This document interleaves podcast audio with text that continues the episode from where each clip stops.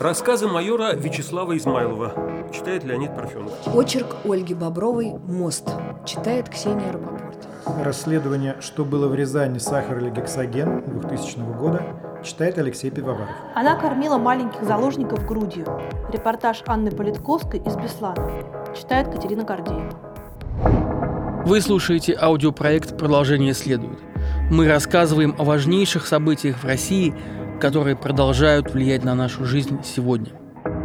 Это Павел Каныгин и Наталья Жданова. Это финальный выпуск первого сезона. Война в Чечне, Донбасс, Крым, Нордост, Беслан и Курск – это те истории, о которых мы уже успели вам рассказать. И каждая из них – часть ответа на вопрос, что такое сегодняшняя Россия. Для тех, кто, может быть, нас слушает впервые, скажу два слова про формат. В этом подкасте известные актеры, писатели, блогеры и журналисты читают репортажи и расследования новой газеты. Ну а мы вместе с авторами этих публикаций говорим о значении описанных событий. Но этот выпуск построен чуть иначе. Да, мы выбрали три важнейших явления новейшей истории. Это Чечня, это Украина и это борьба власти с российской оппозицией и независимыми СМИ. Три темы. Каждый посвящен отдельный выпуск. И это те эпизоды, которые набрали больше всего прослушиваний. Сегодня мы обобщаем все то, о чем был весь сезон. Мы складываем пазл и рассказываем, из чего выросла Россия времен президента Владимира Путина. Когда стало темно, появился Рамзан. С ним пришла тьма вооруженного народа. Они были везде – во дворе усадебки, на террасе, по комнатам. Некоторые впоследствии вмешивались в интервью и комментировали его, в том числе в жестких, агрессивных тонах. Сам Рамзан развалился в кресле, высоко задрав ногу в носке, почти на уровень моего лица, чего он, конечно, даже не заметил – это фрагмент из выпуска о первой встрече Анны Политковской с Рамзаном Кадыровым в 2004 году, читает актриса Юлия Аук. Текст, написанный 17 лет назад, дает ясное понимание нынешнего режима в Чечне и характеристику его лидеров. «Будешь писать опровержение, что я не бандит? Будешь?» – орет Кадыров, требуя, чтобы я взяла свои слова назад. Я вижу, что это игра на камеру – она постоянно работает и оказывается пресс-службой Федерации бокса Чечни. Я тебе докажу, ты враг. Я тебя заставлю. Ты хуже Басаева. Ты встала между чеченцами. И русские генералы встали. Если бы не вы, мы бы давно договорились. Политковская уезжает с этой встречи в слезах. Она напишет, это слезы отчаяния от того, как подобное вообще могло случиться. Что виток истории поднял на гребень именно Рамзана Кадырова. И вот еще одна цитата из этой же публикации. «Кремль вырастил дракончика и теперь требует постоянно его подкармливать, чтобы он не изрыгал огонь». Это 2004 год. Прошло 17 лет, и пророчество Анны Политковской все еще актуально. Дракончик окреп и превратился в матерого дракона. Его продолжают кормить, но он, несмотря на это, все чаще изрыгает огонь. И ты знаешь, Паш, э, вот в одном из наших выпусков Леонид Парфенов, э, он читал чеченские рассказы майора Измайлова, очень точно сказал на эту тему. Этот нынешний мир, он тоже неустойчивый, и ситуация ну, не оздоровлена по-настоящему. Мы все понимаем, что это до поры до времени, это все очень выстроено на каких-то шатких личных договоренностях, персональных униях и прочем. По-настоящему, конечно, эта проблема не решена. И по-настоящему Чечня в представлении абсолютного большинства россиян, а не только каких-то там злопыхателей, которые плохо относятся к мирным процессам. Она не интегрирована вполне в Россию. Сплошь да рядом оказывается, что это Россия должна интегрироваться в Чечню.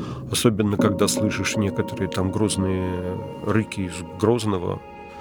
Извините за тавтологию, но уж так получается, когда тебя оттуда почему-то учат Родину любить.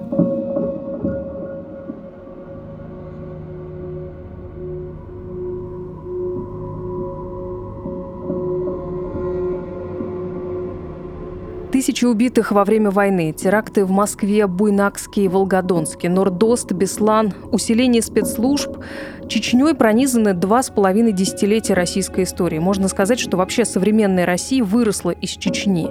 И эта тема остается неисследованной, не отрефлексированной. Может быть, не время пока еще. И вот здесь, наверное, стоит ответить на вопрос, который нам прислала одна из соучастниц новой газеты Анна. Я его прочту.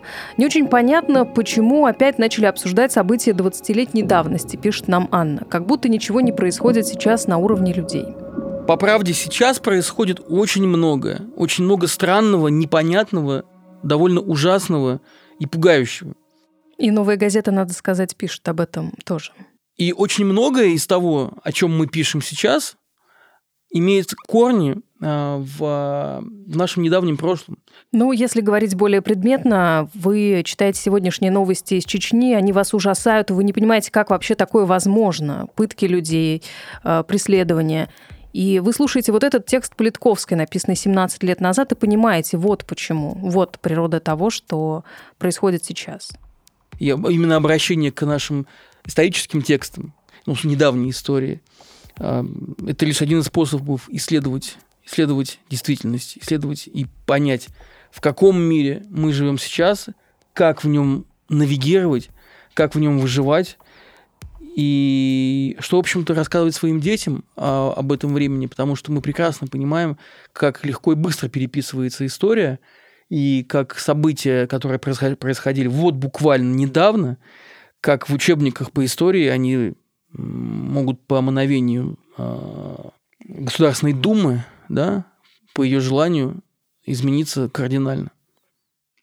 Спасибо, Анна, за ваш вопрос, и спасибо тем, кто нам пишет и оставляет свои отзывы о проекте. Мы и дальше будем отвечать на вопросы, в том числе соучастников «Новой газеты». Поэтому, чтобы присоединиться к их числу, заходите на сайт, нажимайте на желтую кнопку в правом верхнем углу и выбирайте размер доната. Нам важна любая ваша поддержка, а ссылка будет в описании.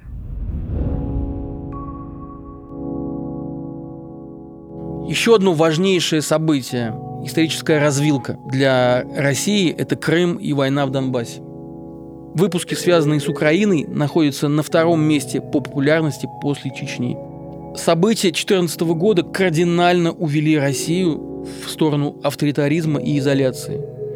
Россия окончательно перестала считаться страной, которая как-либо ассоциирует себя с Западом.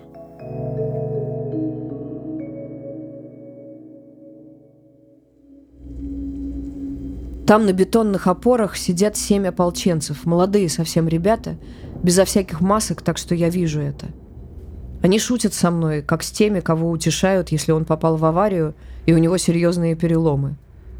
«Да что ты, это фейерверк! Сейчас проводим, и чтобы из дома больше ни шагу!» «А бабушка там осталась? Что с ней будет?» «За нее специалист отвечает, не переживай». Я вижу, что у них на другом краю опоры – на том, который чуть-чуть высовывается из-под моста, чья-то кровь и блевотина. Я говорю, ребят, пойдемте все домой, черт с ними. Пускай кто хочет руководит, потом разберемся. Они смеются, ничего не говорят, и тот, который сидит рядом со мной, достает из кармана и протягивает мне мелкие печеньки, крекеры и такие же крохотные сушки. Мы грызем их. Еще через время мне дают бойца, Рому, чтобы он перевел меня через железнодорожные пути и вывел из зоны, где стреляют. Мы проходим через рельсы, он подсаживает меня на высоченную опору с другой стороны дороги. Там еще на насыпи лесок. И мы идем бесстрашно, нас тут не видят. Когда мы выходим из этих зарослей, сверху уже стоит группа поддержки. Мужики, некоторые даже с пивом, те, которых на мост не пустили – Рома собирается возвращаться, но я хватаю его за руки и говорю, хватит там воевать, там убивают людей, идем домой. Он обнимает меня крепко-крепко и говорит, послушай, мы когда из Афгана вернулись, нас все спрашивали, а как вы туда летели? Не страшно было? А наш старшина отвечал, страшно живым, а мы все туда уже мертвыми летели. Вот и сюда я пришел мертвый. А ты иди домой. Это фрагмент из выпуска о начале войны в Донбассе. Очерк Ольги Бобровой «Мост» читает актриса Ксения Рапопорт. Вообще очень буднично, и от этого становится жутко вдвойне.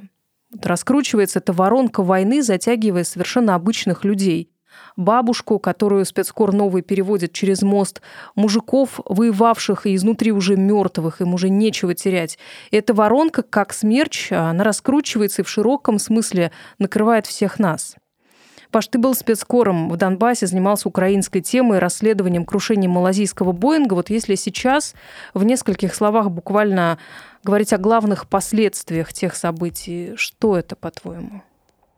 Самое главное последствие тех событий – это то, что с началом войны, с началом необъявленной войны России и Украины, людям, по сути, словно разрешили не скрывать того, что раньше бы считалось неприличным – людям разрешили не скрывать ненависть и неприятие, неприятие другого мнения и образа жизни. В стране стали подогреваться на самом высоком уровне, в общем-то, низменные позывы. Проповеди войны в нашей стране последних лет, по сути, заменили собой архетипичные советских времен воззвания к миру во всем мире. Отсюда все эти можем повторить и так далее. И как итог мы видим всеобщее обозление, дефицит уважения и сочувствия в обществе. И это довольно резко ощущается, например, в связи с э, трагедией малайского Боинга, про которую ты упомянула. И в этой истории власть в который раз встала на путь неправды, по моему мнению, и потянула с собой всю страну. То есть ты говоришь о таких изменениях на ментальном уровне. По-твоему, это главные последствия? Мы не можем не замечать, что страна вслед за своей властью, вслед за своими лидерами, по сути, вынуждена стоять на позициях неправды. Это в случае с Боингом. И громко об этом говорить, на весь мир говорить, что черное является белым. И это то неловкое и, по моему мнению, довольно стыдное положение, в которое нас загнала именно политика нынешнего нашего государства. А если говорить о событиях э, в Крыму и в Донбассе, э, какое место ты им отводишь э, ну, в условном списке наиболее значимых событий в России последних лет? Когда я работал непосредственно вот в поле и в Крыму и в Донбассе во время жарких событий 14, 15 и 16 годов, конечно, тогда не ощущалось, насколько они исторические. Тогда все были словно в состоянии шока. И нам сложно было понять, куда нас выведет вся эта авантюра. Ну вот сейчас, по прошествии времени, когда уже более-менее отстраненно можно об этом говорить. Конечно, когда вот состояние шока прошло, э, все утряслось, и сейчас мы понимаем, что, по сути, за эти там, какие-то неполные 5-6 лет мы оказались страной, официально отказавшейся э, не просто от европейской модели развития, от европейских стандартов жизни, но и, по сути, мы поставили крест на модернизации, о которой говорится последние там, 20 с лишним лет. Этого больше нет. Мы не создаем удобную страну, в которой безопасно и комфортно жить людям. Мы создаем, ну точнее не мы, а власть, российская власть создает страну, которая является великой, и это ее главная характеристика – величие. Это величие наполнено какими-то сакральными символами – которая, по сути, конкретному человеку не дает ничего. А если ты спрашиваешь конкретно, какое место события в Крыму и Донбассе занимают в списке значимых событий России, то, наверное, наверное, теперь уже понимаем, что самое значимое. Э, потому что ни Чечня, ни Курск, ни Беслан, несмотря на всю трагичность и ужас этих событий, они, в общем-то, не предопределили вот этого, вот этого разворота, они просто были чередой да, а, событий, исторических событий. Угу. Я с тобой согласна, что эта точка выглядит такой наиболее бесповоротный. Этот угол э, поворота, он наиболее резкий, вот в случае с Крымом и Донбассом. Да, и еще одно событие, которое обострило цивилизационный выбор, перед которым оказалась наша страна, и это событие связано с войной на Украине – это, конечно, убийство политика Бориса Немцова. Это третья тема, которую мы выбрали для финального эпизода. А, в широком смысле это борьба власти с независимыми политиками и СМИ. И здесь, если брать какую-то точку отсчета, какую-то знаковую историческую точку, то это вот 2015 год, убийство Немцова, конечно. Мы о нем делали отдельный выпуск в 92 году, будучи молодым губернатором. Он рассказывал о том, какой может стать Россия в 2020 году. Этот текст для нашего проекта прочитал политик Илья Яшин, и вот прямо сейчас послушайте небольшой фрагмент. Политика — это такая выгребная яма. А политики — те, кто в этой яме болтаются сверху вниз, всплывают, падают. Одни пытаются очиститься, другие смирились и сложили руки, а некоторые просто растворились и неотличимы. Я пока отбрыкиваюсь. Политика — дело грязное. Политики могут быть разными. Могут и сопротивляться. У меня, к сожалению, нет большого опыта, я политик без прошлого — Никогда не был в Компартии, например. Такого опыта деградации у меня пока нет. Но вот в 60 лет встретимся, я вам расскажу, облепила или не облепила. А вообще здесь, несмотря на элементы этикета и внешнюю пристойность, самые низменные чувства проявляются в полной мере. Стремление к власти всепоглощающее. Люди, которые одержимы этой жаждой, способны на любой поступок. Я на себе испытываю в том числе воздействие этих людей – Сказать, что сам одержим властью, я не могу. Если вспомнить все, что вело меня сюда, в этот кабинет, без преувеличения могу сказать. Цепь случайностей, из которых, как известно, закономерный ход возникает. Что будет в 2020-м, не знаю. Но думаю, что хуже не будет. 2020 год – это как раз то время, когда реформы должны дать результаты. Ведь осуществление реформ в стране определяется не только экономическими шагами, сколько сознанием людей – в 2020 году будут достаточно взрослыми наши внуки. Это будут люди уже с другим сознанием. Они, конечно, гораздо больше сделают, чем мы. Это как раз промежуток, за который можно проверить, получились реформы или нет. Ты знаешь, Паш, если многие тексты, написанные 10-20 лет назад, звучат как пророчество, и мы это неоднократно отмечали, делая проект, то вот этот, наоборот, он о несбывшихся надеждах, о том, по какому пути могла пойти Россия, о том, как мы далеко от всего этого оказались. И не просто далеко, а, наверное, уже понятно, что а, сейчас, спустя 6 лет после убийства Немцова, что мы идем в прямо противоположном направлении. И трагические итоги мы можем видеть повсюду. Независимых политиков, как и политики вообще, в России больше не осталось. Все, кто был, они либо в тюрьме, либо уехали. Независимых журналистов и СМИ, как «Медузу» и «Проект», причисляют к иноагентам или нежелательным организациям. А правозащитные группы вроде «Команды 29» объявляют о своем закрытии. И остается только вслед за Немцовым горько повторить, что наши внуки будут люди уже с другим сознанием. Они, конечно, гораздо больше сделают, чем мы. Ну вот, посмотрим. Ты веришь в это, Наташа? Я хочу в это верить. А какие варианты? Слушай. Понятно, что три выбранные для этого эпизода темы – это лишь часть того, что характеризует современную Россию. И все же, когда перечисляешь Чечня, Крым, война в Донбассе, борьба с независимыми политиками и СМИ, все становится более или менее, к сожалению, ясным.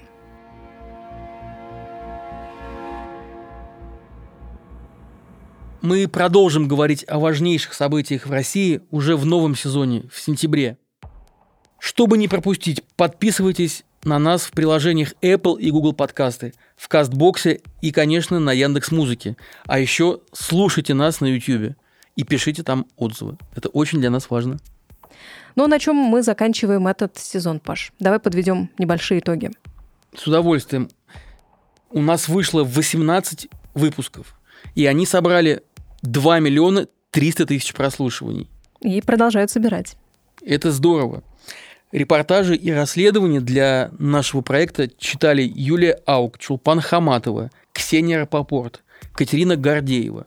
Татьяна Лазарева, Ирина Шихман, Михаил Козырев, Леонид Парфенов, Михаил Зыгорь, Михаил Шац и многие-многие другие. Еще раз огромное им спасибо.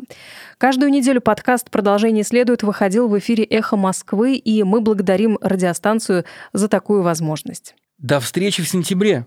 И, что бы ни случилось, продолжение следует.